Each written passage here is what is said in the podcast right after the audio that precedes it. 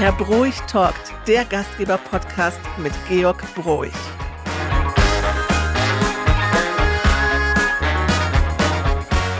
Georg, let's go. Äh, wir haben ein neues Jahr und eine neue Podcast-Folge, aber ich muss dich erst fragen, wie bist du ins neue Jahr gekommen und wie hast du gefeiert? Ganz entspannt zu Hause.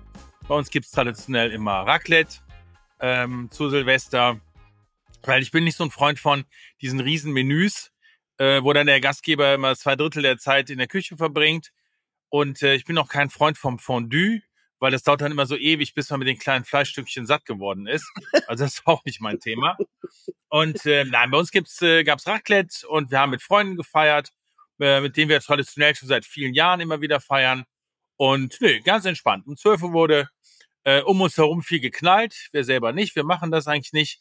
Aber äh, um uns herum war ziemlich viel los und ja, dann haben wir schön äh, mit dem Gläschen Champagner in der Hand auf der Straße gestanden, bisschen mit den Nachbarn gequatscht. Ja, wie man das halt so macht, Silvester. Sehr schön. Du, ich habe mich ja inspirieren lassen von deinen äh, vielen Posts und von deiner Sommerfolge, äh, in der wir über Paris gesprochen haben und bin also in Paris gewesen und ich kann dir sagen, das ist großartig gewesen. Die Pariser haben ein wunderschönes Feuerwerk, aber überhaupt kein Geböller. Das heißt, du hast bis 12 Uhr deine Ruhe und ab 12.20 Uhr auch wieder. Und es ist alles schön sauber. Man konnte am nächsten Tag toll in den Bistros draußen sitzen, auf der Straße bei Sonnenschein. Also es war auch ein Erlebnis. Ja, ich habe das gesehen. Ich habe es auf Facebook ja verfolgt und äh, habe gesehen, äh, wie du es dir gut gehen lassen. Und dass du gesagt hast, du glaubst, du willst jetzt äh, immer Silvester in Paris Das werde ich auch. Und ich habe 26 Stunden lang nur Pink Champagne getrunken. Also das war auch toll. Ich habe mich gar nicht mit mm. anderen Sachen aufgehalten. Ja, ne? was das Motto für, für 2024? Fokussieren, fokussieren, fokussieren. Dann machen wir das mal. So, und du hast dir auch, wie es sich für einen guten Gastgeber gehört, du hast dir auch wieder einen genussaffinen Menschen ins Studio eingeladen. Ne? Auf jeden Fall. Also einer der Genussaffinsten, die ich überhaupt kenne. Und vor allen Dingen, wenn wir, wenn wir beim Thema Kennen sind, wir, also ich lade mir ja, eigentlich meine Gäste sind ja alles Wegbegleiter. Freunde, Wegbegleiter. Ähm, aber niemanden kenne ich in der Tat so lange wie meinen heutigen Gast, die Karin Tischer. Wow. Ja, ich habe Karin nämlich kennengelernt im Sommer 1971. Okay. Also 52 Jahre her. Jetzt werden unsere Zuhörer überlegen, ob es sich um eine Sandkastenliebe handelt.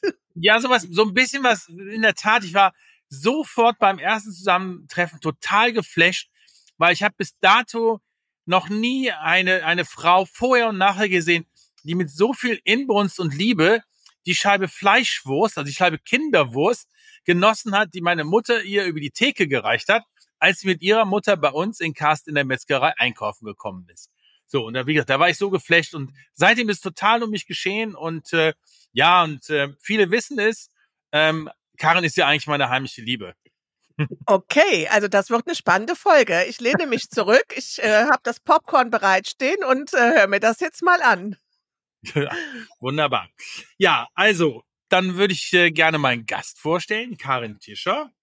Definitiv die gefragteste Trendforscherin in Deutschland ich würde sogar behaupten, äh, in Europa. Und äh, die absolute Spezialistin für mich äh, im Food- und Beverage-Bereich.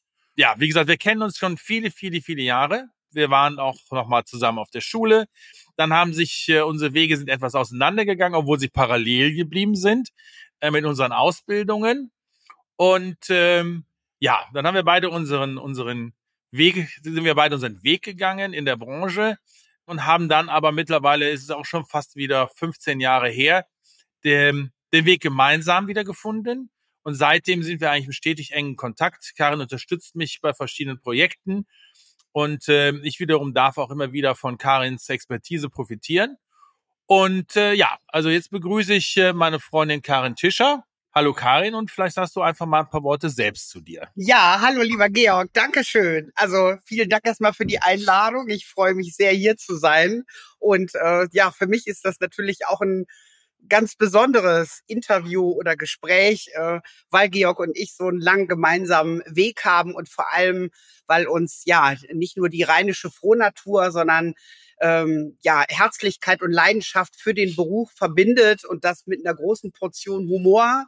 Äh, und äh, das ist einfach dann ganz wunderbar, wenn man so viel Gemeinsamkeiten hat und äh, viel Verständnis für eine gemeinsame Haltung, wie man auch sein Business betreiben möchte und auch so durchs Leben gehen möchte, dann ist das schon eine ganz wunderbare Voraussetzung, um viel zu bewegen. Also Karin, wie gesagt, wird ein bisschen jetzt gleich aus ihrem Leben noch ein bisschen erzählen, auch so ein bisschen den Hintergrund, äh, wie sie angefangen hat. Und äh, was ich halt ganz spannend finde, ist halt wirklich das, das, das Gebiet, was sie heute bearbeitet äh, und ähm, immer wieder sich neu dabei erfindet. Und ähm, ja, Karin, vielleicht erzählst du ein bisschen, wie du eigentlich am Ende des Tages grundsätzlich in die Branche gekommen bist und was so die, ja, die Inspiration dafür war für deine Ausbildung als Köchin. Mhm. Also ich ähm, habe schon als Kind leidenschaftlich gerne gekocht und gebacken. Also das fand ich schon immer super. Und für mich war total klar, dass ich irgendwas in diesem Bereich machen möchte. Und ähm, die, die Grundausbildung war dann an dieser Stelle nach einer Hauswirtschaftsausbildung ähm, dann äh, Köchin zu lernen. Und das, ich bin bis heute happy, dass ich diesen Weg gewählt habe, weil es so die beste Grundbasis ist, mit diesem Handwerk äh, dann äh, tiefer einzusteigen. Und dann habe ich anschließend ähm, Ernährungswissenschaften äh, mich dem Thema gewidmet, das Ganze wissenschaftlich die Ernährung zu betrachten und was das für den Food-Bereich bedeutet. Und ähm, ja, habe dann anschließend eigentlich auch direkt in der Führungsebene durchgestartet.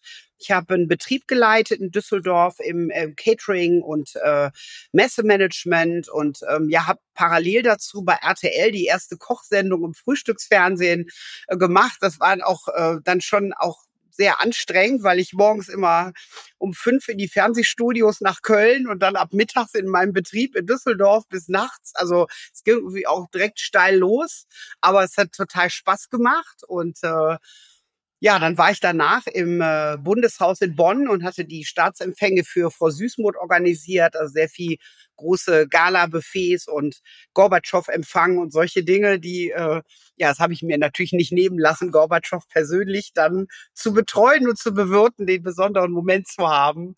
Und ähm, ja, dann ging es weiter. Dann habe ich äh, weiter in der Führungsebene im Catering gearbeitet, da überregional für Nordrhein-Westfalen und Hessen äh, zuständig zu sein und die ganzen Betriebe zu leiten und zu betreuen.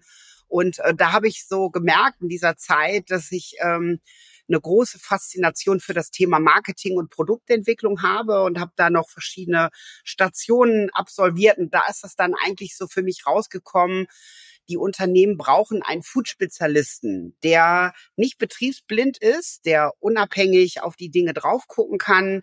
Und dann habe ich mein Unternehmen gegründet, eigentlich mit nix, mit null Kunden, null Kapital, mit Schreibtisch im Wohnzimmer und habe gesagt, ja, dann guckst du mal, wie es wird. Karin, wenn du sagst, die Unternehmen brauchen einen Food-Spezialisten, welche Unternehmen waren das oder sind das, für die du arbeitest? Also das ist auf der einen Seite die Lebensmittelindustrie, sowohl von kleinen Mittelständlern bis auf, also bis zu ganz großen Playern der Branche. Dann ähm, im Außerhausmarkt, also sowohl Restaurants, Restaurantketten, Bäckereiketten, Catering, alle die Unterstützung brauchen. Dann der B2B-Markt, also die dann die jeweiligen Märkte beliefern und der Handel, sowohl der Einzelhandel als auch der Großhandel, die natürlich da auch die wichtige Basis dafür sind.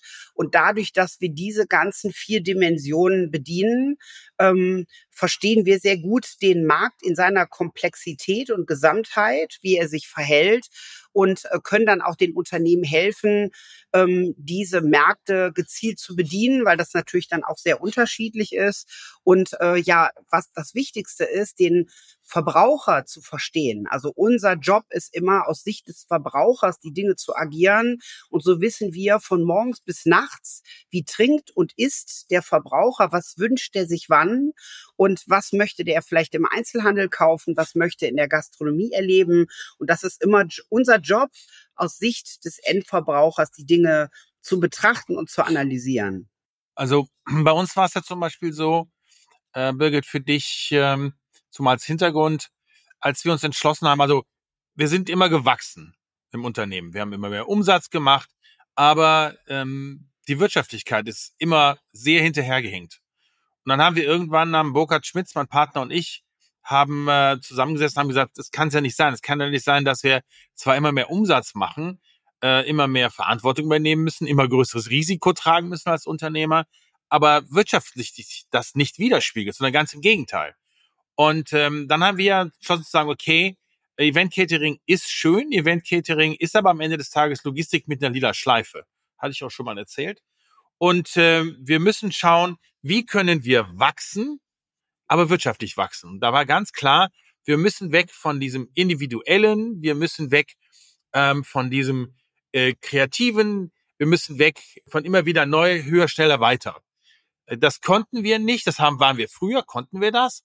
Aber bei der Größe, die wir irgendwann hatten und bei dem Weg, den wir gehen wollten, war das irgendwann nicht mehr, nicht mehr möglich. Und dann haben wir uns ja entschlossen zu sagen, wir wollen standardisieren. Ja. Wir müssen standardisieren. Wir müssen, äh, ähm, wir müssen mit mehr System arbeiten. Ja, und damals habe ich dann ähm, die Karin angesprochen, ob sie uns helfen würde, ob sie uns auf diesem Weg begleiten würde. Und dann haben wir dann in der Tat angefangen, das äh, ganze Portfolio, was Broich hatte, mal zu sichten, mal zu sortieren. Ähm, diese, weiß nicht, hunderte muss man ja schon mal da sagen, hunderte Buffetvorschläge, hunderte Menüvorschläge, all diese ganzen Sachen, das kunterbunte Fingerfood, äh, die Flyings, alles das mal zu sortieren, zu strukturieren und sich dann zu fokussieren. Äh, das ist ein Prozess, den wir jetzt fast zwei Jahre lang gemeinsam ähm, gemacht haben.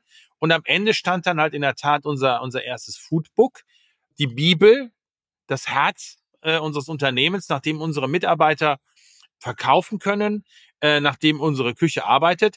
Das wird natürlich jedes Jahr überarbeitet und modernisiert.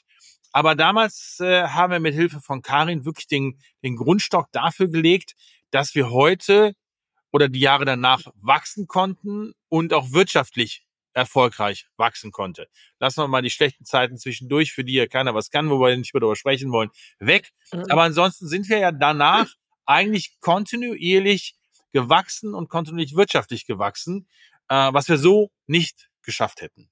Georg, ich fand das auch als Kunde damals, äh, habe ich ja noch auf der anderen Seite gesessen, sehr spannend zu beobachten, weil es hat auch uns den Prozess ähm, erleichtert, denn wir konnten euch vertrauen. Wir haben halt äh, Vorschläge bekommen und Konzepte. Für mich war das so ein, so ein, so ein Weg weg von 80 Seiten Vorschlägen, wie es jetzt nicht nur bei euch, gab es auch bei vielen anderen, mit ganz vielen verschiedenen Menüs und Buffets und Walking und Fingerfood Buffet und Flying und du nicht gesehen.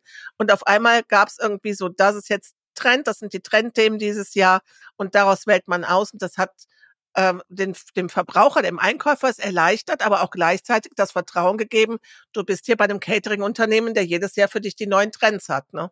Nein, das war auch so. Das ist ja auch so, dass wir ja die Trends auch weiterentwickeln, also beziehungsweise nicht die Trends weiterentwickeln, sondern die Trends aufnehmen, in unseren äh, Food-Konzepten dann wieder umsetzen und so versuchen, äh, auf der Höhe äh, der Zeit zu sein. Und ehrlicherweise bediene ich mich da halt auch sehr, sehr oft dem Know-how von Karin, weil sie auch sehr viel unterwegs ist.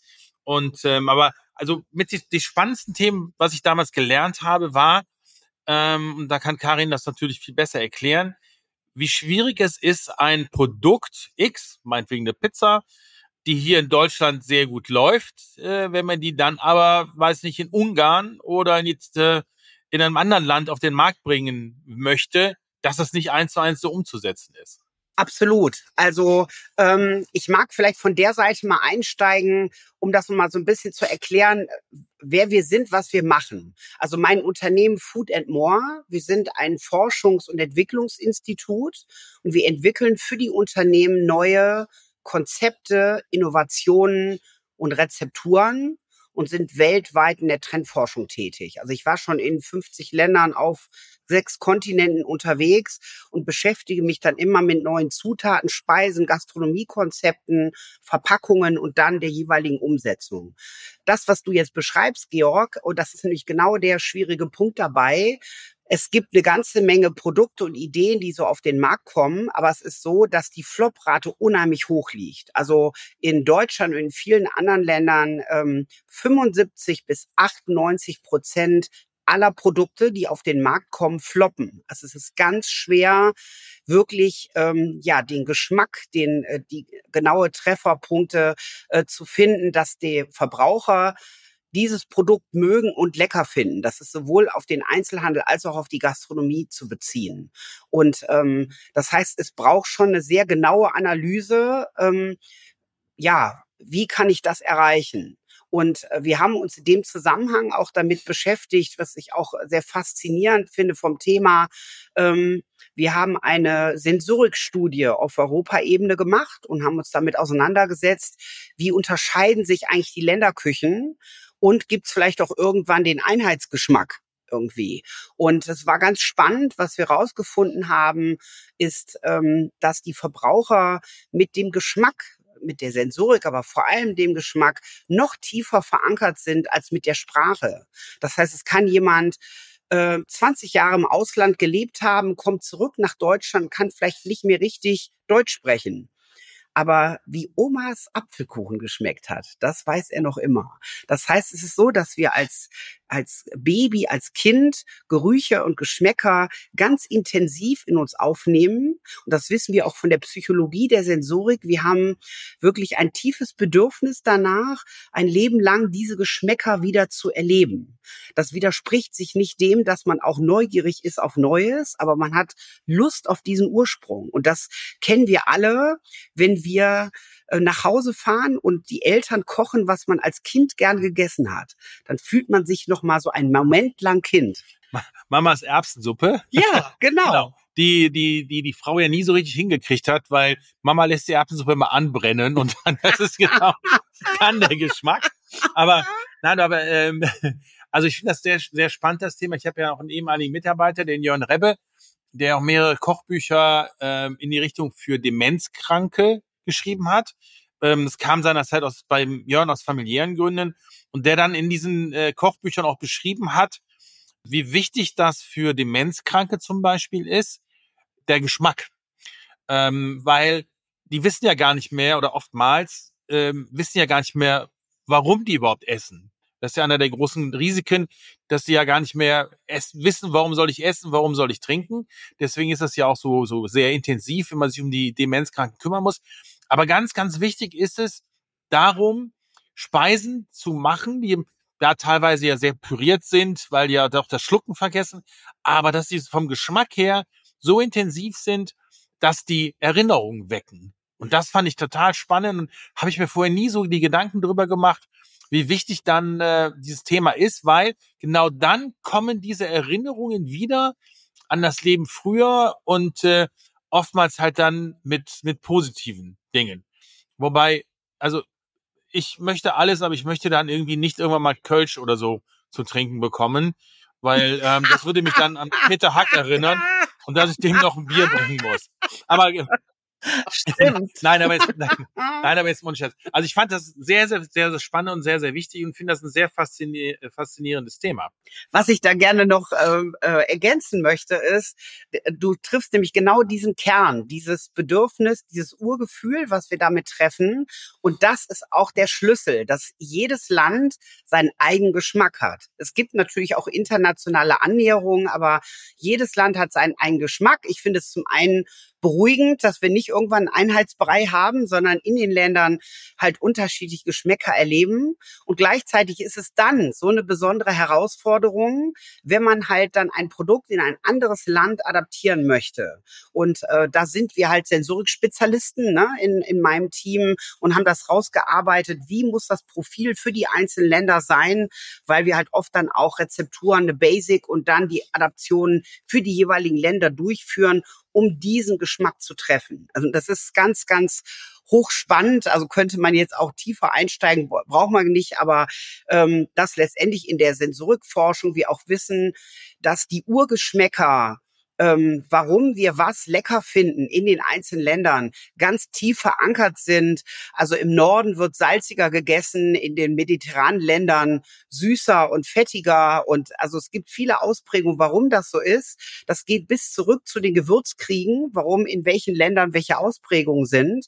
Und wir sind so in der Mitte Europas, in Deutschland, eigentlich ziemlich ausgewogen. Also wir sind ja in Deutschland immer Experten darin, uns selber so schlecht zu machen und kritisch zu sehen, eine ja gesunde kritische Haltung zu sich selber und Reflexion ist ja herzlich willkommen, aber das in einem gesunden Maße, weil wir sind eigentlich weder zu salzig noch zu süß noch zu fettig, sondern so in der Mitte. Das ist eigentlich ganz cool. ich habe gerade auch gedacht, als ihr davon erzählt habt, dass der Geruch da auch eine große Rolle spielt. Also ich kann mich an diesen Geruch, du gehst äh, bei uns hier im Dorf äh, an einem Haus bei der Frau Gehr vorbei und ich kann diesen Geruch, wenn die sonntags einen Rinderbraten macht, das hat sogar der Pastor bei der Beerdigung gesagt, das riecht man auf der Prozession 100 Meter vorher und 100 Meter nachher. Oder wenn ich in der Schweiz das erste Mal in der Autobahnraststätte Heililand bin, riecht es anders als im ersten Autogrill ja, in Mailand. Also das man hat wirklich diesen ländertypischen Geruch in der Nase. Und das ne? unterstreicht, unterstreicht das Ganze nochmal. Der Geruch geht direkt ins limbische System, ins Gehirn. Das ist von der Biologie so bei uns angelegt. Das heißt, ob wir wollen oder nicht, das registrieren wir sofort und verankern das. Und deswegen sind die Ausprägungen in den verschiedenen Ländern so unterschiedlich. Übrigens, äh, Thema Heidiland, das ist übrigens auch meine Lieblingsraststätte in der Schweiz weil wir, weil ich ja viele, viele Jahre immer nach Davos äh, in, in Skiurlaub gefahren bin und auch so im Sommerurlaub, weil mein, mein, mein Cousin hat da ja viele, viele Jahre gearbeitet. Deswegen haben wir da ein bisschen familiäre Verbindungen hin. Die, die Kinder sind dort auch geboren. Und dann war immer Tradition Heidiland, bevor es dann in Landfahrt ja. runterging und dann äh, über Klosters nach Davos. Aber ich finde das immer wieder faszinierend, wie viele Gemeinsamkeiten wir beide haben, Birgit. Aber vielleicht mache ich noch mal irgendwann einen Podcast mit dir zusammen. Klasse.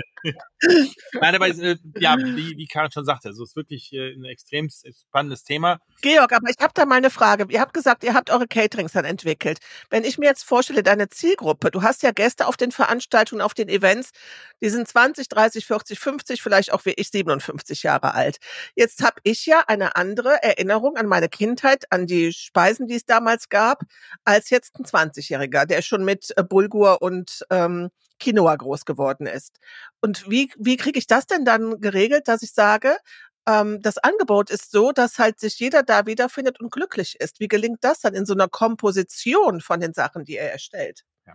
Siehst du, das ist der Grund, warum ich so gerne mit dir zusammenarbeite, Birgit, weil ähnliches wollte ich nämlich auch ähm, die Karin fragen. Ähm, denn Karin hat ja auch für Restaurantketten gearbeitet.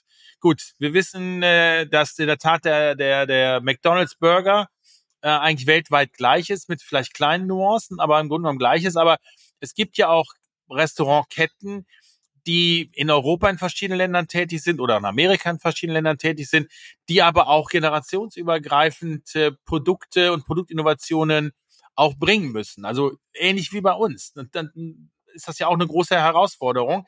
Auch die, die Trends der vergangenen Jahre, die auch sich ja mittlerweile weiterentwickelt haben, weil wir wissen, wir haben darüber gesprochen, ähm, vegan, vegetarisch ist schon kein Trend mehr. Das ist angekommen in der Gesellschaft und wir müssen uns dem auch immer wieder neu stellen. Aber Karin, vielleicht von dir, wie, wie gehst du an diese Themen ran? Also wie, wie hilfst du, unterstützt du diese Unternehmen bei der Implementierung von Trends, die dann mehr als Trends werden, dann auch erfolgreich umzusetzen und das vor allen Dingen dann auch äh, multinational umzusetzen? Ja, also es ist so, dass zum einen jedes Unternehmen ja sein eigenes Profil hat oder äh, bitte haben sollte. Und ähm, wir das dann genau analysieren, für was steht dieses Konzept, welche Gäste und Gästinnen oder Verbraucher kommen dorthin und äh, was wünschen die sich. Und was wir immer wieder feststellen, dass die Unternehmen sehr unterschiedlich aufgestellt sind. Manche haben das sehr sauber rausgearbeitet, manche brauchen dann noch eine Menge Unterstützung, weil ich sage immer, bei aller Kreativität die saubere Vorarbeit ist wichtig. Also das Ganze zu analysieren, ähm, was wollen wir darstellen, was ist unser Profil und wen wollen wir bedienen. Und was es dann braucht, ist also gerade in der heutigen Zeit, äh, wo die Dinge halt so vielfältig sind und äh, letztendlich ja die Verbraucher sich so viel auswählen können, braucht es ein ganz klares, spitzes Profil ähm, und Konzept und man braucht Key-Produkte. Also wirklich unique Produkte, die für dieses Konzept stehen. Und die müssen auch, ich sage immer so gerne, sexy sein, dass man Lust hat, die äh, zu essen, zu kaufen und dass man auch Lust hat, die wieder zu erleben und somit auch diese Bindung herstellt. Und ähm, beispielsweise, also wir schon viele Jahre ähm, Immer wieder arbeiten wir für McDonald's, die äh, nicht nur Deutschland, sondern, sondern weltweit an der Spitze sind. Und ähm, die haben zwar ein Grundkonzept eines Burgers, aber pro Land dann die Ausprägung mit unterschiedlichen Soßen, mit unterschiedlichen äh, Elementen, gehen die dann auf die Länder ein. Oder in China gibt's dann bei McDonald's Suppen, weil die Chinesen halt so gerne Suppen essen und so weiter. Also es gibt dann länderspezifische Ausprägungen, aber es braucht diese klare Zuordnung verschiedener Produkte und diese Key-Produkte entweder herauszuarbeiten und zu stärken oder neu zu entwickeln. Das ist ein ganz wichtiger Punkt, um erfolgreich zu sein. Und ähm, als wir zum Beispiel die äh, ja weltweit agierende Coffee-Bar-Kette Starbucks als Beispiel unterstützt haben beim Eintritt in den deutschen Markt, ging es nämlich genau auch darum, welche Produkte aus deren Sortiment können für Deutschland interessant sein und wie müssen wir sie abändern, dass die Deutschen das auch dann lecker finden. Weil es bleibt das Grundkonzept, aber die Adaption braucht es dann auch. Wer denn dann, ähm, also ich war jetzt gerade, ich war ja gerade in Seattle und ich war dann ja auch da im, im, im Anführungsstrichen ersten äh, äh, ähm, Starbucks. Aber werden ähm, die Produkte, die klassischen Produkte, die dort sind, werden dann quasi von dir von den Rezepten her, auch von der Größe her, das ist ja auch ein ganz spannendes Thema, dementsprechend angepasst, dass sie dann kompatibel sind für den deutschen Markt. Ja, und ähm, ich, was an dieser Stelle auch vielleicht zu erklären ist, es ist immer wieder das Phänomen, dass natürlich an mancher Stelle die Verbraucher, wenn die das hören, einen etwas verklärten Blick haben. Die sagen vielleicht im ersten Moment, was? Wie? Da wird die Rezeptur geändert. Ich will das haben wie das Original. Ähm, es ist aber so, und das Phänomen kennen wir vielleicht alle aus dem Urlaub, man hat dort einen leckeren Wein getrunken oder irgendeinen leckeren Likör, kauft sich eine Flasche, nimmt die mit nach Hause und zu Hause schmeckt sie nicht mehr. Weil letztendlich man zu Hause wieder in seinem gewohnten Umfeld ist und seine äh, persönlichen Vorlieben präferiert. So verhält sich's auch mit solchen Konzepten. Das heißt, Beispiel bei äh, Starbucks, ähm, dann haben wir uns die Muffins als wichtiges Produkt genommen und gesagt, okay, zum einen lieben die Amerikaner Backpulver. Also die sind dann äh, aus sachverständigen Sicht als äh, in der deutschen Kultur stumpf. Also zu viel Backpulver und das Produkt schmeckt nicht mehr und belegt den Mundraum. So, dann haben wir die Rezeptur geändert, den Backpulveranteil runterzunehmen. Wir haben die Portionen verkleinert, weil es letztendlich solche Riesenmuffins waren, die hier so keiner isst. Und es war zwar echt ein Kampf, weil ähm, ja, äh, die Leute aus Seattle erst ein bisschen be beratungsresistent waren. Und als ich sagte, Leute, die Sachen sind stumpf, dann sagten die immer, Karen, what? Stumpf. und ich versuchte das dann so zu erklären, äh, was die Produkte ausmacht, wie wir es ändern müssen, dass es dann für Deutschland funktioniert. Ja, sehr spannend. Übrigens, äh, äh, Birgit, habe ich dir erzählt von meinem Erlebnis bei Starbucks in Seattle? Nein. Ähm, ich war mit meinen äh, Freunden Ashley ähm, Aptings und seinem Bruder Daniel hatten wir uns so ein Urban Farming angeguckt. Jetzt, Entschuldigung, kleiner Sidestep. Und ähm, dann sind wir ähm, so ein Urban Farming angeguckt und von oben, das war auf so einem, äh, so einem Hügel, konnte man runterschauen auf die Stadt und konnte das neue ähm, Headquarter von Starbucks sehen. Also sie sind umgezogen während der Pandemie und haben ähm, äh, alten Hafen so ein altes Lagergebäude ähm, gekauft und haben dort jetzt das neue große Starbucks Headquarter und äh, dann haben wir gesagt, okay, wir fahren mal hin, gucken uns das mal an, weil dort auch halt diese riesen Roastery drin ist und äh, ja, auch etwas andere Gastronomie, dort kann man äh, äh, Focaccia äh, essen, Ciabattas und so, dann sind wir hin, war wirklich alles super und dann war eins der für mich wirklich einschneidendsten Erlebnisse in meinem Leben plötzlich draußen auf der Straße eine Schießerei. Und wir wussten nicht, wo es hinkommt. Es war nur plötzlich ähm, Panik. Das Gebäude wurde verschlossen. Ähm, Sicherheitsmitarbeiter von Starbucks kamen und sagten, bitte weg von den Fenstern, bitte in den hinteren Bereich. Und ähm, ja, draußen kam immer mehr Polizei. Irgendwann sahen wir vorne im Foyer jemanden Verletzten liegen. Ähm, also da wird einem schon etwas anders. Und ähm, wir haben dann zwar hinterher, als dann sich alles aufklärte, sind wir dann wirklich ganz schnell wieder von dann gezogen. Aber hm, das war so mein Erlebnis mit Starbucks, ähm, wo ich sage, hui. Ähm, Wahnsinn fällt mir, fällt mir gerade wieder ein, das war jetzt, ähm, als ich im November dort war. Aber ähm, ja, ganz spannendes. Aber das war jetzt nur so ein Sidestep. Ich hatte jetzt so irgendwie gehofft, dass die Geschichte mit irgendwas ausgeht, dass du sagst, äh, diese Kürbissuppe zum Trinken, die gibt's nur in Deutschland. Äh, Kürbissuppe als Kaffee, die gibt's nur in Deutschland. In Seattle machen die das, nee. machen die so einen Zirkus nicht. Nein, aber, aber das war die, die Gastronomie, die hatten, war, ja, das war, das war wirklich ganz, ganz spannend. Also das braucht man nicht, äh, das braucht man nicht, äh, nicht öfter meine, der Daniel und Ashley, die waren relativ entspannt. Die kennen das wohl so ein bisschen Wahnsinn. aus Amerika. Das passiert ja schon mal öfter, aber ich war da schon so ein bisschen äh, schissig, wie der, wie der Rheinländer sagt. Aber gut, ja. okay. Gut.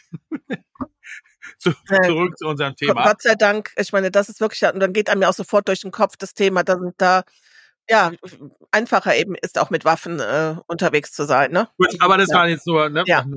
Ich würde übrigens gerne eine Sache noch ergänzen zu dem, okay, wie gehen wir denn vor und wie arbeiten wir daran?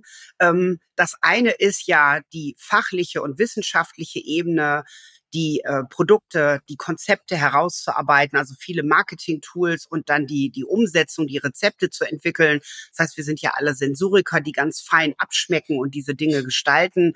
Äh, die andere ganz wichtige Komponente ist aber, mit den Menschen zu arbeiten und die Menschen auf diesem Prozess mitzunehmen.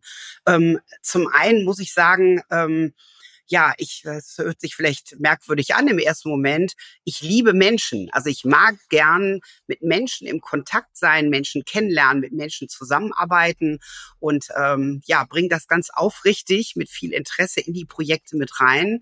Und ähm, so ist immer ein ganz wichtiger Bestandteil, alle mitzunehmen und dafür zu begeistern, dass alle dafür brennen und diesen Weg mitgehen. Das heißt, wir machen dann immer Workshops zusammen mit den Kunden, die merken, Märkte zu analysieren, das stark rauszuarbeiten und auch zu sehen, wo hat jeder seinen Platz und was kann jeder dazu beitragen, dieses Konzept weiter nach vorne zu bringen. Und vor allem, ich sag mal in der heutigen Zeit, wo die Dinge oft so ernüchtert sind, mag ich immer besonders sehr die Leidenschaft in den Menschen zu wecken, weil immer wenn wir was mit Leidenschaft machen, dann wird's richtig gut. Und die Leute müssen das möglichst feiern und dafür brennen. Und umso mehr können dann diese Produkte nach vorne gehen. Und ähm, ja, ich persönlich, also Humor ist mein Lebenselixier. Also ich liebe es zu lachen und äh, eine gute, also ich bin einfach so ein Positivdenker. Ich stehe morgens auf und freue mich auf den Tag.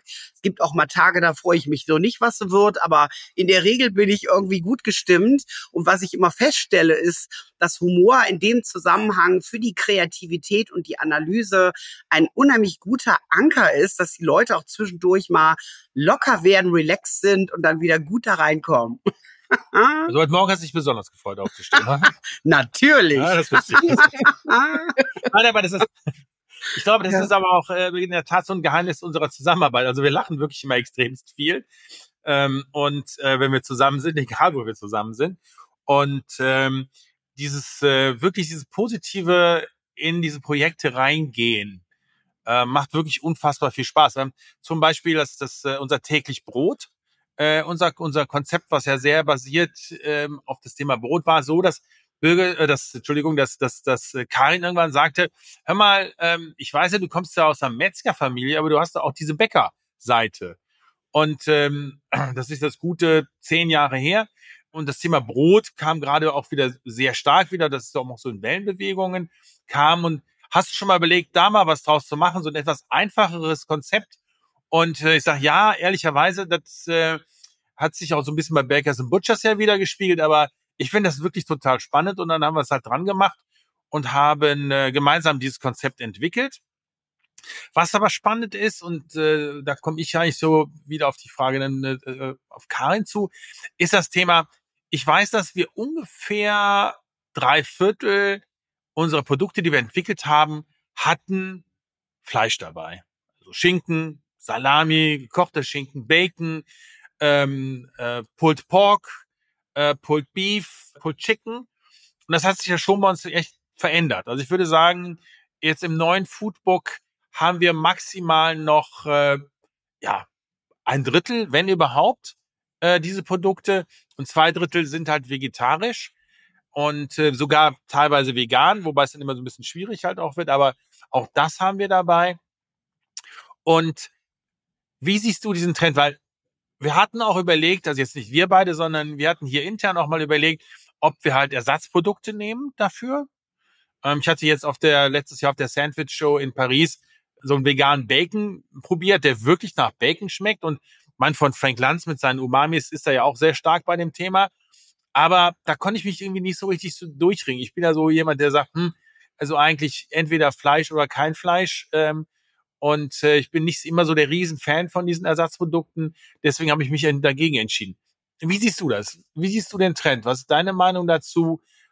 Ja, was glaubst du, wie wird es noch weiter in diese Richtung gehen? Ja, also aus meiner Sicht stecken jetzt da mehrere Facetten drin in dem, was du benennst.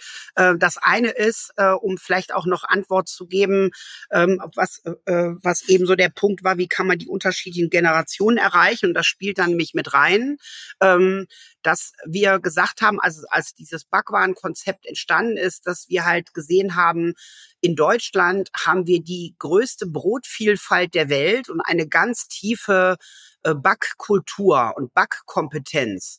Und das ist ein schöner Schlüssel, der alle Zielgruppen erreichen kann, egal welches Alter man hat. Es gibt immer Backwaren, die verschiedene Zielgruppen äh, faszinierend finden. Und das war so der Schlüssel, dass man sagt, äh, das ist eine schöne Klammer für alles und man kann dann ganz viel damit gestalten und kann es auch preisorientiert gestalten. Darum ging es auch. Also, dass es in einem guten äh, Preisgefüge sich statt äh, verhält. Ja, und das andere ist natürlich, alles hat seine Zeit. Also das, als wir es entwickelt haben, gefühlt ist es mindestens zehn Jahre her, würde ich mal sagen, zwölf Jahre, ich weiß es nicht. Und da hat natürlich der Anteil von Fleisch, Schinken und so weiter noch eine höhere Relevanz gehabt. Ähm, und jetzt ändert sich das natürlich schon eine ganze Zeit. Äh, wir sprechen von dem sogenannten Plantarismus, also der stärker pflanzenorientierten Ernährung. Ähm, das bedeutet nicht nur die veganen und vegetarischen Ausprägungen, die sich wirklich etabliert haben und gar nicht mehr wegzudenken sind, aber die Zielgruppe der tatsächlichen Veganer, ist sehr klein. Wir haben gerade mal 1,8 Prozent Veganer. Also eigentlich dürfte man sich über so eine kleine Zielgruppe gar nicht unterhalten. Aber Achtung, Falle, ähm, sehr wohl, weil letztendlich ähm, wir sprechen ähm, heute ähm, von uns aus in der Trendforschung von der sogenannten pseudo-gesunden Ernährungsweise des Verbrauchers. Also er war auf der einen Seite noch nie so aufgeklärt wie heute, wie er sich ernähren soll. Und auf der anderen Seite hat er keine Lust, sich immer konsequent dran zu halten und sagt, ja, ich esse ein bisschen weniger Fleisch und wenn Fleisch, dann mehr Geflügel. Und wenn ich mal wieder ungesund gegessen habe, dann esse ich einen Salat und trinke einen Joghurtdrink und ist die Welt wieder in Ordnung. Und in den Einkaufskorb kommt die fettreduzierte Margarine und Nutella das kommt zusammen auf ein Brot. Also der Verbraucher macht das für sich immer wieder passend. Und in diesem Dilemma, dass er weiß, ich krieg's nicht so richtig gut hin, sucht er halt auch immer nach Möglichkeiten, wie kann ich's denn für mich richten? Und das eine ist, es gibt so Grundelemente, das ist Salat, das sind Früchte und das sind gesunde Säfte und Smoothies. Das sind so drei Säulen, mit denen man immer wieder als Verbraucher Dinge austariert. Das andere ist aber halt einfach vegane und vegetarische Zutaten und Speisen in den Wochenplan mit einzubringen und sich stärker pflanzenorientiert zu ernähren. Das heißt, jetzt solche pflanzenorientierten Produkte stärker mit aufzunehmen, macht absolut Sinn, trifft den Zeitgeist und ist auch im Sinne der Nachhaltigkeit, weil wir haben nur einen Erdball und den wollen wir bitte besser behandeln als bisher, dass wir auch alle da noch lange drauf leben können, kommen wir da überhaupt nicht dran vorbei. Und das hat unterschiedliche Ausprägungen. Ähm, und da ist, ich sag mal, alles herzlich willkommen und erlaubt, um die Dinge besser umzusetzen. Und mal gibt es Konzepte, wo man sagt, wir wollen sehr ursprünglich, authentisch und original sein. Da passt dann vielleicht ein, ein Protein-Patty nicht ins Konzept, sondern wir sind mit ursprünglichen Zutaten sehr nature unterwegs. Und ich würde sagen, Georg, so wie ich dein Business verstehe, seid ihr sehr authentisch, sehr klar in euren Aussagen, dass diese ursprünglichen Zutaten ähm, hier gut reinpassen. Es gibt andere Konzepte, wo man sagt, ja, hier können wir auch das Protein-Alternativ-Patty zum Einsatz bringen. Das kommt immer drauf an. Und dann kommt es auch immer noch auf die Feier an.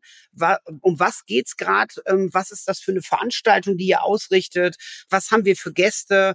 was wünschen die sich? Natürlich kann man auch einen coolen Proteinburger ähm, gestalten, wo man letztendlich bei dem Patty ähm, gar nicht mehr schmeckt, dass es kein Fleisch ist, sondern was weiß ich, auf Basis von Erbsen, Soja oder wie auch immer, weil das Produkt dann sehr auch über Soße, das Bann und die anderen Zutaten lebt und dann ja auch ähm, ja entsprechend kreativ gestaltet wird. Ja, also gerade bei diesen bei diesen Produkten haben wir ähm, haben wir auch eine breite Palette, die wir auch bedienen, die wir auch bedienen müssen. Ähm, wir sind ja eigentlich zu, zu, zu 90 Prozent im B2B-Bereich unterwegs, also Corporate Events und dort halt immer Unternehmen, die halt in der Tat, ne, also teilweise drei Generationen ja äh, dann aus so Veranstaltungen sind. Und ähm, da haben wir schon gemerkt, dass wir da mit diesen Produkten äh, sehr präsent sein müssen. Äh, wir müssen natürlich bei so Großveranstaltungen etwas Geschmacks äh, von der Breite her äh, sein. Äh, manchmal erleben wir auch Überraschungen. Vor, vor, also kurz vor der Pandemie hatten wir noch eine, ein sehr großes Event gehabt. Ähm, und ähm, dort hatten wir unser Pokeball äh, Konzept ähm, auch mit präsentiert unter anderem, hatten aber auch Tretter mit dem Spanferkel dabei. Man mag es kaum glauben, 60 Prozent äh, der Gäste in der in der Tretter Schlange beim Spanferkel waren Frauen und äh, die Pokeballs, die nebenan waren, die kamen gar nicht so richtig an. Das war also für uns total überraschend. Wir haben da wirklich gestanden und gesagt, okay, das, das, äh, okay. Aber ähm, grundsätzlich äh, sehen wir diesen Trend natürlich, also bei uns komplett auch. Georg, wie ist denn das? Ihr macht ja zum Beispiel auch Stadion-Catering. Und ich habe jetzt gerade gedacht, ja, wenn ich auf einer Firmenveranstaltung bin, dann möchte ich ja auch so ein bisschen sag mal, da ist ja irgendwie eine gesunde, moderne Ernährung auch die neue Gucci-Handtasche, ja, dass ich also auch demonstriere vor den Kollegen, hey, ich trinke heute keinen Alkohol und ich gehe jetzt zu der Pokeball und nicht zum Spanferkel. Aber wenn ich ins Stadion gehe, dann esse ich eine Bratwurst im Brötchen. Und dann könnten da zehn Varianten von Pokeballs sein. Mich würde das nicht interessieren. Gibt es da auch etwas ähm, wie äh, ja anlassbezogene Ernährung und Trends? Also dass ich meine Wahrnehmung, vielleicht kannst du mich korrigieren und sagst, Birgit, ist gar nicht so, Leute essen gar nicht so gerne die Würstchen, die Wurst im Brötchen im Stadion. Aber gibt es da auch Unterschiede, dass ich sage, je nachdem, wo ich bin, habe ich andere Vorlieben? Also grundsätzlich ist ja so, also wir sind ja jetzt im Stadion, äh, sind wir ja im Bereich der VIP-Lounges unterwegs. Okay. Äh, so, aber, aber, was definitiv nicht wegzudenken ist, ist sowohl in den großen Businessbereichen als auch in den Logen, ist die Currywurst von meinem Freund Frankie Rehmagen aus Köln äh, ja. auf der einen Seite und Bockwurst. Das muss immer dabei sein, da kann es egal. Also zum Beispiel in den Logen in Gladbach servieren wir ja drei Hauptgänge nach Wahl. Äh, meistens halt äh, Fisch, Fleisch und vegetarisch, vegetarisch, vegan. Äh, das wird dann abgerufen und äh, wird dann frisch zubereitet und von den Hostessen serviert. Aber auch da steht, ne, äh, die Currywurst immer mit auf der Karte und wird als Pausensnack gereicht oder auch, auch nach dem Spiel. Also definitiv ganz wichtig. Draußen im Umlauf-Catering in Deutschland, äh, ja, ist es die Bratwurst, definitiv, ist, äh, die an erster Stelle steht. Äh, was allerdings ist, und äh, das fand ich sehr, äh, sehr, sehr spannend, äh, meine Berührung mit, äh, mit den Kollegen aus äh, Amerika, die äh, Delaware North, die ja auch in äh, England, unter anderem im Wembley Stadion, tätig sind, ist, die haben eine ganz andere Vielfalt in den Stadien, als wir die haben. Also da gibt es nicht nur die Hot Dogs oder die Burger. Ähm, nein, also die haben wirklich ganz unterschiedliche, unterschiedliche Speisenangebote und gerade zum Beispiel ähm, in Wembley, je nach Spiel ähm, oder, ähm, oder auch Konzert, haben die dort wirklich unterschiedlichste äh, Speisenangebote. Indische Currys, was natürlich in, in, in, äh, in äh, Großbritannien sehr, sehr stark ist. Also wir wissen ja, mittlerweile gibt's ja fast mehr Inder äh, oder indische Restaurants dort als Pubs. Aber ganz, ganz eine gute. Ja, also wenn du in England gut essen willst, geh zum Inder, ne? Genau. So, also ähm, und dort gibt es wirklich viel, viel mehr diese Angebote, das ähm, auch an sehr vielen mobilen Ständen. Also die arbeiten dort viel mehr mit mobilen Ständen, was ja in Deutschland nicht so häufig äh, anzutreffen ist. Und ähm, also da ist auch eine Veränderung. Natürlich siehst du das auch, ob es jetzt ein klassisches Fußballspiel ist oder ob es ein Konzert ist äh, und was es für ein Konzert ist. Dementsprechend agieren die da sehr, sehr stark. In den USA ist es sogar so, dass die Delaware North da in einigen äh, Baseball- und, und Footballstadien sogar extremst auf die Gäste, die kommen, eingehen. Amerika, also USA ist ja auch ein Riesenkontingent, äh, Kontingent, Kontinent und von links nach rechts und da gibt's halt auch viele unterschiedliche ähm, Speisenvorlieben. Und die gehen wirklich ganz, ganz bewusst, was sehr aufwendig ist, aber ganz, ganz bewusst oft äh, auf die Heimmannschaften ein. Also bei uns gibt's halt das Leberkässemmel, wenn die, wenn die Bayern kommen, aber ähm, die sind da schon wirklich, ähm, da sind uns einen ganz weiten Schritt voraus. Ja, ich glaube das. Und das haben wir ja auch in der Folge mit dem Oliver Mersch das schon in der Andeutung gehört, als er von dem Stadion-Catering in der Langsess Arena gesprochen hat und auch über die Unterschiedlichkeiten, ob da jetzt Helene Fischer kommt oder äh, Pavarotti, dass sich das im Catering bemerkbar macht. Ne? Was ich da gerne ergänzen könnte, ist, ähm, dass gerade wo wir jetzt auch eben von den Proteinalternativen gestartet haben, ne, was heißt das an dieser Stelle? Erstmal unterschiedliche Veranstaltungen und Aktionen, Freizeitangebote, ähm, da sind ähm, da auch mit allen Veränderungen trotzdem geankert, was ist so typisch, wie ich das erlebe. Also zum Beispiel, wenn die Menschen ins Kino gehen, ist sehr gelernt, Popcorn dazu zu essen und so. Und das wünscht man sich dann auch. Und im Stadion ist natürlich eine Currywurst oder eine Bratwurst ein ganz großes Thema. Und die haben da ihr Highlight und werden da gefeiert. Und das ist auch alles völlig in Ordnung. Was wir feststellen, ist, auch da sind Veränderungen, dass halt da auch die vegane oder vegetarische Currywurst und Bratwurst ins Spiel kommt und halt auch andere Speisen, dass jeder so auf seine Weise bedient wird und je nach Veranstaltung dann im Stadion auch unterschiedlich. Und ähm, was wir auch beobachten,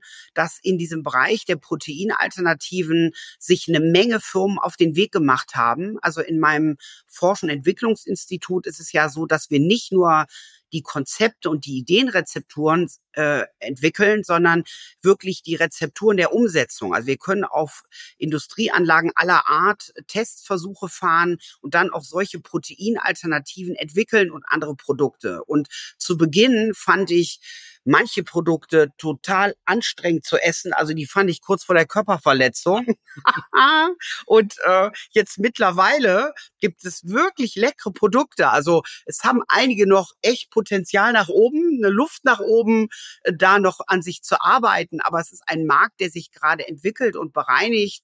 Das ist auch immer normal, wenn neue Märkte entstehen, dass sie sich bereinigen, dass da immer mehr gute Produkte kommen und dass man ähm, da äh, mehr drauf zählen kann. Und ich sage, sag mal, ich persönlich, mein, meine Auffassung, meine These ist, wenn wir es geschafft haben, dass die Proteinalternativen genau so lecker und genau so in der Sensorik sind wie das Original sozusagen, dann haben wir es geschafft, dass der Verbraucher für sich entscheiden kann, habe ich heute Lust auf Fleisch oder habe ich Lust auf die Alternative und nicht entscheidet, weil es vielleicht dann ein Kompromiss ist, der nicht so lecker schmeckt, sondern dass man es einfach so für sich entscheiden kann und wir damit das noch mehr herzlich einladen können, dass so quasi gemäß der Planetary Health Diet, ne, dass wir halt mehr auch darauf achten, das Gleichgewicht herzustellen.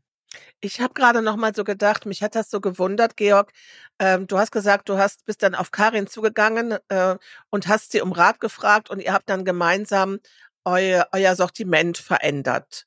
Und ähm, ja. Ja, es verändert. Wir haben wir haben es äh, gestraft und strukturiert. Gestraft, gestraft. Wir brauchten, also wir brauchten jemanden, ja. ähm, der mit uns das Ganze strukturiert. Darum geht's ja. Also jemand, der Erfahrung hat, der Erfahrung hat ne, äh, in diesem Prozess. Aber weißt du, das finde ich, das ist jetzt für mich auch nochmal echt so ein Tipp auch für die Hörer. Du bist und warst zu dem Zeitpunkt ja auch schon wirklich so der Caterer dem man auch sehr viel Kompetenz nachsagt und wo man, wie ich ja auch ja vorher nochmal bestätigt habe, wo man wusste, da kommen die Trends raus und, und, und. Und ich finde diesen Schritt zu sagen, als Unternehmer, ja, ich weiß schon viel und mache auch verdammt viel richtig, aber ich hole mir jetzt aus meinem Netzwerk heraus Hilfe und wir machen das gemeinsam. Und ich hole mir diesen Blick von draußen mal da rein und äh, bin auch offen dafür, ähm, auch diese Veränderungen dann anzunehmen. Ich glaube, das ist schon eine Besonderheit. Das macht nicht jedes Unternehmen. Und Karin, ich weiß nicht, ob du es bestätigen kannst. Ich bin ja der Meinung, dass ähm, 80 Prozent der Unternehmen in Deutschland ein zu großes Sortiment haben. Da kannst du bei Schrauben anfangen und beim Brot aufhören.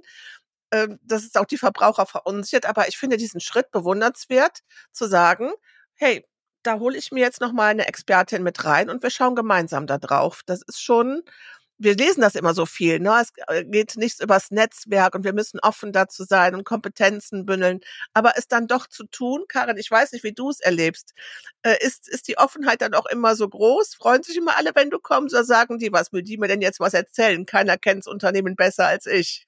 Na, sagen wir mal so. Also ich würde das gern von zwei Seiten beleuchten. Das eine ist, dass ich natürlich äh, Georg und ich, wir begleiten unsere Lebenswege und auch unternehmerischen Wege ja schon lange. Und ähm, ja, ich bin quasi bekennender Georg-Fan ne? und finde das faszinierend, wie Georg ähm, wirklich ähm, ja mit viel Mut und viel Fleiß und Engagement und Weitblick ähm, das Unternehmen entwickelt hat. Und ähm, ich sehe bei ihm immer wieder eine ganz große Offenheit und Neugier die Dinge zu reflektieren und zu überarbeiten, zu überdenken. Und ähm, deswegen wunderte es mich nicht, dass Georg sagt, Mensch, da brauchen wir noch Hilfe von außen, dass er das macht und umsetzt. Und äh, das finde ich großartig.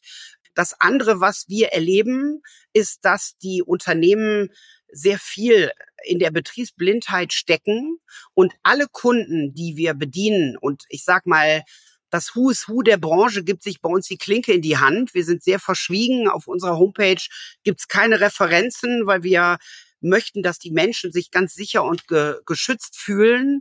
Aber ähm, also wenn ich durch den Supermarkt gehe, in, in jeder Regalreihe äh, stehen unsere Kunden sozusagen und das durch alle Bereiche. Und es ist so, dass jeder Kunde, den wir haben, der hat eine eigene Marketingabteilung, eine eigene Produktentwicklung, äh, die haben ihre Innovation Management Circle und so weiter.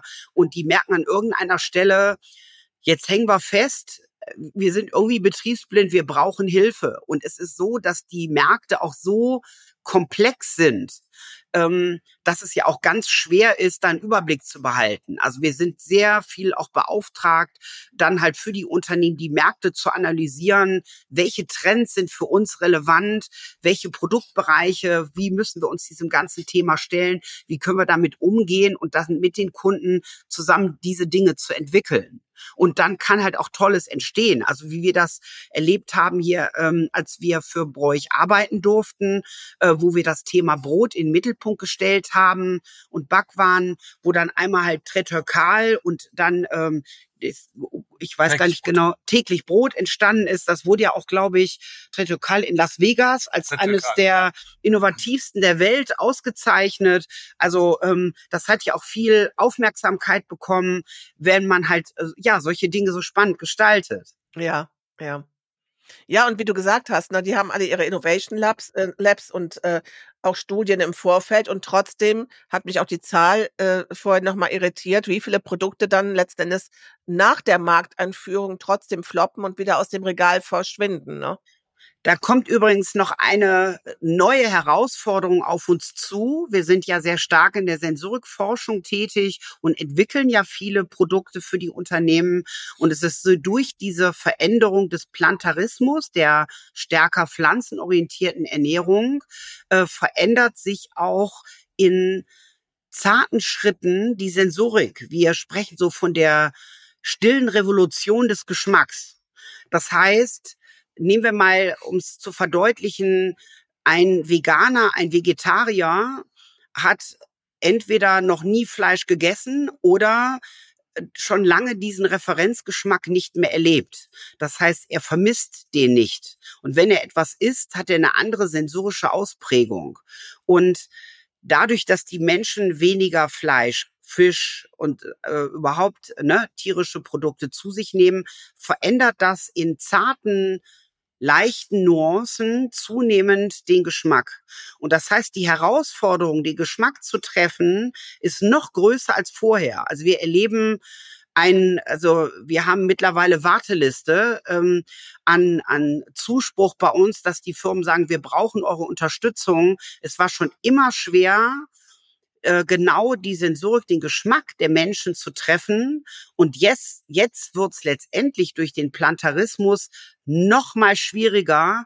Und ähm, das hat natürlich auch in dieser dynamischen Veränderung des Marktes auch immer noch weitere Bewegungen. Es ist eine große Herausforderung und da braucht's viel Sensibilität und Feingefühl und Erfahrung, sich darauf einzustimmen und auch immer bereit zu sein. Ich nenne das immer so Spannung aushalten. Also in diesem Spannungsbogen auch die Dinge neu auszurichten. Georg, da muss ich jetzt gerade an die, an die Folge denken, wo die Karin das jetzt sagt, mit dem, der Geschmack verändert sich. Erinnerst du dich daran, wie wir mit deiner Schwester über das äh, Schul- und Kita-Catering ja, gesprochen absolut, haben? Absolut. Und die Ein Kinder, die, ne, die diesen Erdbeerjoghurt mit den Aromen essen und dann kommt von euch ein Joghurt mit frischen Früchten und die sagen, das schmeckt nicht, weil ja. die vermissen die künstlichen Aromen, ne? Ja, die Fachkollegin aus Kast, die den Milchreis äh, und die die Kirschen bei Aldi kauft, die schön gezuckert sind und das verkauft. Und äh, als wir dann äh, Probewoche hatten und äh, äh, das frisch hatten und ohne Zusatzstoffe hatten und die Kinder das nicht mochten. Ja, ja. ganz spannendes Thema. Ja. Aber und wir Karin, ja aber ich darf, jetzt, ja. Entschuldigung, darf ich noch eine Frage dazwischen stellen, wo wir Karin jetzt einmal da haben? Ja. Was hat es mit dem Tomatensaft in der Luft auf sich? okay. Ja, wir haben schon viel fürs Flugcatering gearbeitet, ein sehr eigenes Feld. Ähm, es ist so, dass ähm, die Verbraucher in der Luft eine andere Sensorik haben als äh, quasi, wenn sie ähm, ja Füße unter, mit beiden Beinen auf dem Boden stehen sozusagen. Und in der Luft haben wir eine veränderte Sensorik. Und deswegen, ja, äh, schmeckt der Tomatensaft den Menschen in der Luft besser, als sie es sonst am Boden täten. Und es gibt auch immer ich nenne das mal so unerklärbare Eigenheiten eines Bereiches. Dann entwickelt sich das und der Tomatensaft ist lange gesetzt.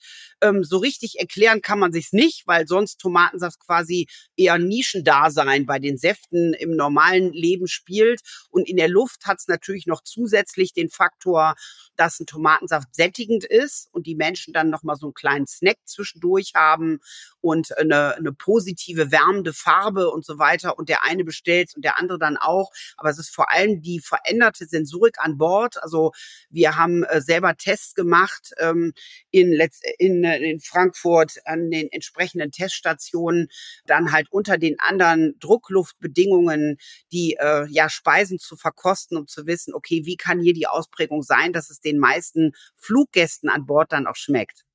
Wobei natürlich äh, der Umsatz an Tomatensaft in der Luft drastisch zurückgegangen ist, dramatisch zurückgegangen ist, kann man schon fast sagen, seitdem man ja bei den meisten Fluggesellschaften dafür bezahlen muss. Ja, das ja? kommt dazu. Das Wie in vielen anderen Bereichen. Genau. ja, ja. So, ähm, wir kommen so ein bisschen langsam so auf die Zielgerade und deswegen habe ich eigentlich eine zweigeteilte Frage. Ähm, ich weiß ja, wie ich arbeite, wenn ich in eine neue Stadt gehe. Karin, wie gehst du in eine neue Stadt? Wie gehst du vor? Wo schaust du für neue Produkte, für vielleicht auch neue Restaurants, für neue Trends? Und ähm, hast du für die Hörer zwei, drei, vier Tipps? Vielleicht Städte in Europa? Was ist da dein Lieblingsrestaurant, dein Lieblingsbistro? Was würdest du unseren Hörern für die anstehenden Reisen in den nächsten Monaten empfehlen? Also die Trendforschung ist ziemlich komplex. Ähm, es ist so, wenn wir Reisen unternehmen, dann ist es zum einen sehr unterschiedlich, in welches Land es geht. Also äh, wenn ich nach Indien reise, dann gehe ich in die Bergdörfer und beschäftige mich mit der ursprünglichen Küche mit Gewürzmischung und Schärfegraden. Wenn ich nach New York gehe, dann gehe ich in die Top 10 Restaurants und Bars und schaue mir die neuesten freakigen Ausprägungen an, die da sind, um dann zu adaptieren, okay, was können wir damit machen? Also das heißt, pro Land wird es sehr individuell gestaltet. Es ist auch so, ähm, ich würde mal behaupten, in aller Bescheidenheit, die Trendforschung, so wie wir es betreiben, kenne ich keinen anderen, der es so macht, so tief einzusteigen, wie ich dieses Jahr zum Beispiel wegen der vegan und vegetarischen Küche dann drei Wochen in Indien unterwegs war, die letztendlich da äh, viel Impulse geben können. Ähm, und dann ist es so, dass wir natürlich uns sehr, sehr gezielt vorbereiten. Also mit vielen Fachexperten im Austausch sind in den Ländern und überhaupt im Markt. Ähm, was ist interessant? Was könnte man sich angucken? Was, ähm, was sind Bereiche, die interessant sind? Und dann gehen wir ganz gezielt vor und schauen uns von morgens bis nachts Konzepte an und ähm, dann ähm, würde ich mal sagen, mein größtes Kapital ist mein Bauchgefühl. Also ähm, die Dinge zuzulassen, ein Gefühl dafür zu entwickeln und zu schauen, was man damit machen kann. Dann das sensorische Gedächtnis, also sich das zu merken, wie hat das geschmeckt, wie wirkt das auf mich, was gibt mir das für ein Gefühl. Und ähm, das Wichtigste ist ja, die Dinge zu interpretieren. Also das ist, wenn ich das so manchmal höre, viele Menschen sind fasziniert von Trends und sehen dann irgendwo was. Es geht ja nicht nur darum, es zu sehen, sondern die entscheidende Arbeit beginnt dann danach, es auszuwerten, zu analysieren, was bedeutet dieser Trend jetzt für den Markt. Und ähm, das ist dann sehr, sehr vielschichtig. Also jetzt von Indien kam ich von mit 3000 Food-Fotos wieder, die dann ausgewertet werden und wo man dann schaut, was bleibt, was ist jetzt interessant, was ist neu und wie wäre es zu adaptieren, weil es so einfach gar nicht zu übertragen ist. Und ähm, und wenn ähm, wenn ich einen Tipp geben soll, welche Länder interessant sind, ist es so, ähm, ich sag mal, für große Inspiration würde ich schon empfehlen, ein bisschen weiter zu reisen. Also in Asien, die asiatische Welt ähm, gibt viel Inspiration. Also gerade Vietnam, die äh, koreanische Küche und so weiter. Also in der ganzen asiatischen Welt, auch in Japan gibt's tolle neue Ausprägungen, die viel Impuls geben und gerade in der neuen Ausrichtung mehr äh, pflanzenorientiert zu agieren, kann man da besonders viel lernen und Inspiration bekommen. Äh, nach wie vor ist USA total spannend. Da gibt's viele Konzepte, weil die halt auch ihre Konzepte sehr feiern. Wir können dann auch sehr viel lernen über Key-Produkte und über die Inszenierung des Ganzen. Es geht ja nicht nur darum, ein spannendes Produkt zu haben, sondern das auch wirklich richtig in Szene zu setzen. Da kann man viel in in USA lernen. Ich finde nach wie vor Singapur sehr, sehr inspirierend mit den Hawker Centern. Das, ich bin so ein Freund von Effizienz. Da kann man auf engem Raum viel auf einmal erleben. Dann, ähm, ja, ich war jetzt gerade in Dubai, wo halt ja die weltweit erfolgreichsten Gastrokonzepte alle auf einem Platz sind. Also auch da sieht man viel, auch wenn Dubai natürlich insgesamt sehr irgendwie höher, weiter, äh, schneller und drüber ist. Das ist auch Geschmackssache. Äh, das mag ich gar nicht werten. Das fällt mir dann nur so auf. und äh, das andere ist, dass wir in Europa, in Europa finde ich, ähm, ist London nach wie vor der Schmelztiegel, der sehr zählt. Kopenhagen finde ich sehr spannend. Die nordischen Ausprägungen finde ich gut. Und das andere ist die sehr wärmende Küche, die so ein wohliges Bauchgefühl gibt, ist die mediterrane Welt. Da sich auch immer wieder inspirieren zu lassen, ist ziemlich schlau, weil letztendlich, wenn man das ansch sich anschaut, mit Pizza und Pasta, wie die weltweit Furore gemacht haben, also so wenn man sich anschaut, was sind so die beliebtesten Speisen der Welt, ne, dann ist ja schon Pizza, Pasta, Burger, Salat und dann auch neu die asiatische Welt mit Bowls und so weiter sind ja schon Big Player, mit denen man viel agieren kann. Ja, es ist ein total buntes Feld. Also ich liebe das ja. Also Konklusion, wo muss ich in New York hin? Was ist dein Favorite aktuell in New York? Was ist dein Favorite in London? Wo muss ich auch, weil wir haben ja nicht nur Leute aus der Branche, also auch, wir haben ja auch andere Menschen aus dem Eventbereich und so. Ähm, die einfach sich wohlfühlen wollen, die einfach mal einen coolen Tipp haben wollen. Wo gehe ich hin in New York? Wo gehe ich hin in London? Oh, weia, muss jetzt, da muss ja. ich echt mal kurz nachdenken. Ja. ja. Also ich finde es immer, ich sag mal so, ich finde immer wieder auf den Trendforschungsreisen, natürlich gibt es coole Läden und Highlights, aber letztendlich ist es immer die Eindrücke der unterschiedlichen Läden. Also Absolut. Ne, so.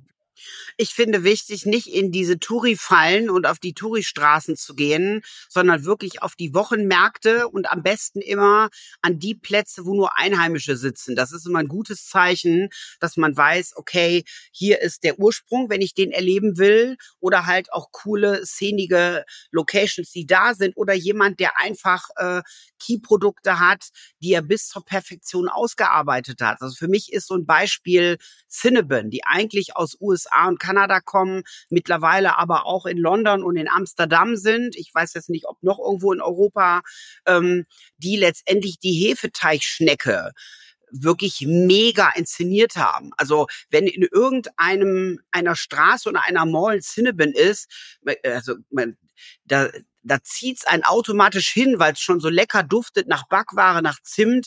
Und diese Zimtschnecken, also die sind Magic, die könntest du als Droge eintragen. da kannst du gar nicht mehr aufhören. Die sind total lecker. Und das ist, Cinnabon gibt's schon viele Jahre, aber das wäre für mich ein Beispiel, wo jemand sein Produkt feiert, immer weiterentwickelt und ähm, diese immer ein Hochgenuss. Also jetzt in Dubai gibt's auch Cinnabon, äh, das ist der Hammer, da kommst du nicht dran vorbei. Und das finde ich, da ist übrigens ein Punkt dahinter. Wir haben in Deutschland mit dieser tollen Brot- und Backkultur und vielen anderen Bereichen, wir haben so eine tolle Küche, ähm, wir müssten das viel mehr inszenieren. Also wir können Hefeteig bis hinten gegen. Die beste Hefeteig der Schnecke müsste es bei uns geben. Ne? Also dass man einfach die Produkte echt sehr feiert. Aber das, zum, da würde ich jetzt auch mal gerne wissen wollen. Für mich kam das Phänomen der Zimtschnecke über die über Instagram. Also die gibt's ja wirklich schon seit 100 Jahren, aber irgendwann war es halt schick, dass halt Influencerinnen äh, mit diesem Trend skandinavisches Living, Hüge, äh, you name it, dass auf einmal die Zimtschnecke auf Instagram auftauchte. Und danach kam für mich die Zimtschnecke gefühlt erst in die Sortimente rein und in die Fußgängerzonen. Ist das auch eine Sache, die ihr wahrnehmt, dass Trends im Internet auf Social Media entstehen und dann adaptiert werden? Oder ist das nur eine falsche Wahrnehmung? Na, ich würde zwei Dinge dazu benennen wollen. Das eine ist, ähm, es ist äh, wirklich ganz, ganz schwer zu recherchieren, wo kommt der Trend wirklich her. Also ich hätte eine andere Einschätzung, wo, wo der die Zimtschnecke entstanden ist, wäre aber auch vorsichtig bei der Prognose. Es ist kaum zu eruieren. Manchmal mhm. geht es sehr konkret, in meisten Fällen ganz, ganz schwierig. Ich glaube eher, dass der Weg wirklich dieser Zimtschnecke mit Cinnabon gestartet ist, dann äh, letztendlich über den Erdball gegangen ist, dann ist es so, dass ähm, unterschiedliche Konzepte die Zimtschnecke aufgenommen haben und dann irgendwann ging es auch viral. Irgendwann kam die äh, Zimtschnecke bei Ikea, die auch eine sehr erfolgreiche Gastronomie gestalten. Und so hat sich dann immer weiter entwickelt. Da ist schwer, den Ursprung auszumachen. Und das andere ist, dass heute absolut die sozialen Medien ähm, eine viel höhere Relevanz haben, mal mehr, mal weniger, wo Dinge viral gehen und dann aufgenommen werden. Also das äh, sehen wir zum Beispiel auch bei den Entwicklungen. Kaffee ist ja weltweit ein großes Thema. Ähm, wo Kaffeespezialitäten aufgenommen werden und plötzlich entstand der Bumble Coffee, ne? Also eine Kombination aus Espresso und Orangensaft auf Eis gesetzt, der dann letztendlich Bumblebee, also an die Hummel erinnert und in dieser farblichen Ausprägung auch geschmacklich sehr spannend ist und ähm, plötzlich geht der Bumble Coffee viral und äh, in allen Ländern wird Bumble Coffee getrunken. Also die äh, sozialen Medien haben da einen ja immer größere Relevanz. Ähm, das kann man schon sagen. Mhm. Mhm. Was ich äh, vielleicht noch mal sagen möchte, ist, ähm, dass wir in der aktuellen Zeit mit den ganzen äh, Krisen, Kriegen und was alles da ist, ähm, ich den Menschen Mut machen möchte, dass wir uns von diesen Dingen nicht so beeindrucken lassen. In dem Sinne, es braucht Mut und es braucht Innovationskraft damit man weiterkommt. Also wir wissen, das ist wissenschaftlich bewiesen, wer in der Krise investiert, geht am erfolgreichsten aus der Krise heraus. Und ähm, natürlich muss man die Dinge äh, ganz klar, ja, ernst nehmen, sich damit auseinandersetzen und so weiter mein persönlicher Erfolgsfaktor über die Jahre, weil wenn man Unternehmerin ist, geht es nicht nur einfach steil bergauf, sondern es ist immer in Wellen ähm, sind die Erlebnisse da. Man hat auch Rückschläge und dann neue Erfolge. Ähm, ich bin ja auch zur Unternehmer des Jahres gekürt worden und vielen anderen Dingen, die so auf dem Weg äh, stattgefunden haben.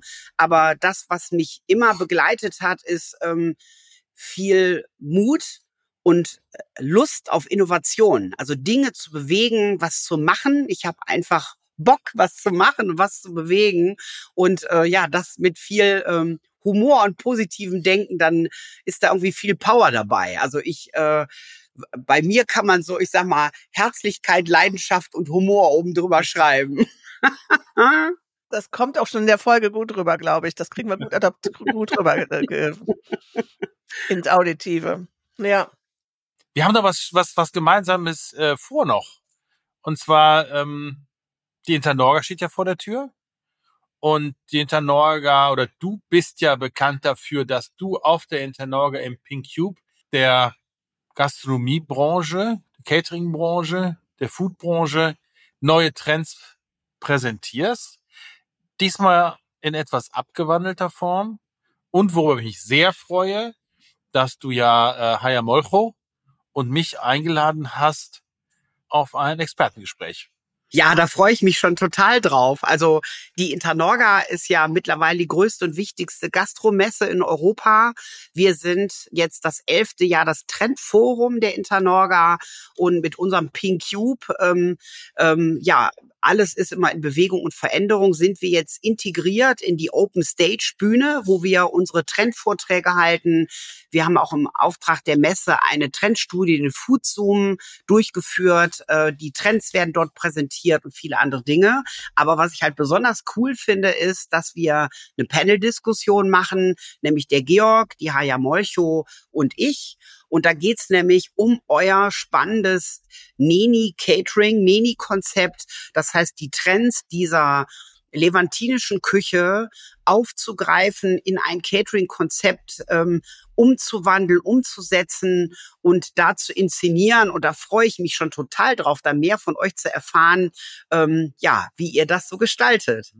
Ja, wir freuen uns auch sehr ähm, darüber. Ähm, wir hatten ja vor kurzem die erste gemeinsame Veranstaltung äh, hier bei uns auf dem Areal Böhler, die, man kann es wirklich nicht anders sagen, wirklich ein großer Erfolg war. Selten so viel positive Resonanz zurückbekommen. Das hat der Gastgeber des Abends, Aljoscha Höhn, der Einladende, auch gesagt, ähm, der ja sehr viel, als Moderator ja sehr, sehr viel auf Veranstaltungen unterwegs ist, aber gesagt hat, selten, dass äh, über das Catering am Ende des Tages, am Ende des Abends halt so viel gesprochen wurde. Und äh, ja, also wir sind sehr, sehr optimistisch, wir sind sehr, sehr froh darüber. Es war sehr spannend und ähm, ich glaube, da wird man noch einiges von hören. Also es ist am Samstag der Internorga-Messe, findet mittags, ich glaube um 13, 13 Uhr, äh, findet unsere Diskussion statt und das finde ich ganz toll, dass ihr beide euch da die Zeit nehmt und dass wir darüber berichten können. Das finde ich richtig cool. Ja, das wird auch äh, ganz, ganz spannend. Und äh, Birgit, ich denke, wir haben eine ganz runde Folge wieder hingekriegt. Interessante Folge hingekriegt. Ich find's großartig. Ich find's großartig, Georg. Und ich meine, wir machen es jetzt ja schon über ein Jahr und äh, du zauberst immer wieder Gäste und Weggefährten aus dem Hut. Äh, ich bin jedes Mal baff. Und das ist für mich genauso eine Bereicherung wie für die Hörer. Und äh, ja, ich freue mich mal schon auf die nächste Folge.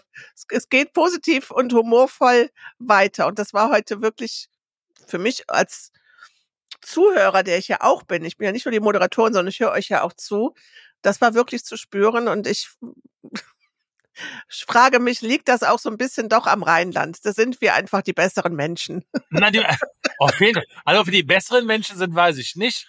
Aber auf jeden Fall, glaube ich, sind wir die, die lebensbejahenderen, offeneren Menschen. Äh, ja, also so jak wie uns findet man jetzt äh, nicht oft auf der Welt. ja, das Herz auf der Zunge. Genau. ja, mir fällt gerade ein, die nächste Folge können wir was rund um Karneval machen. Können wir gerne machen, warum nicht? Okay. Wobei ich bin Karneval leider nicht da dieses Jahr. Ich werde äh, in Austin ähm, auf einem Kongress sein, auf dem Ketesos Kongress, äh, werde da selbst auch wieder einen Vortrag und ein Panel führen und ähm, wo ich mich auch schon sehr, sehr darauf freue. Ähm, ich war schon in San Antonio und jetzt Austin. Texas finde ich irgendwie sehr spannend und äh, ja, deswegen können wir es müssen wir es dann irgendwie irgendwie auf vor oder nach Karneval verschieben, aber wir kriegen das schon hin. Alles klar. Dann ein schönes Wochenende noch allen. Ja, vielen Dank. Das war Herr Bruich talkt, der Gastgeber-Podcast mit Georg Bruich. Produziert von Studio Venezia. Wenn du weitere Folgen hören möchtest, abonniere gerne diesen Podcast und lass eine Bewertung da.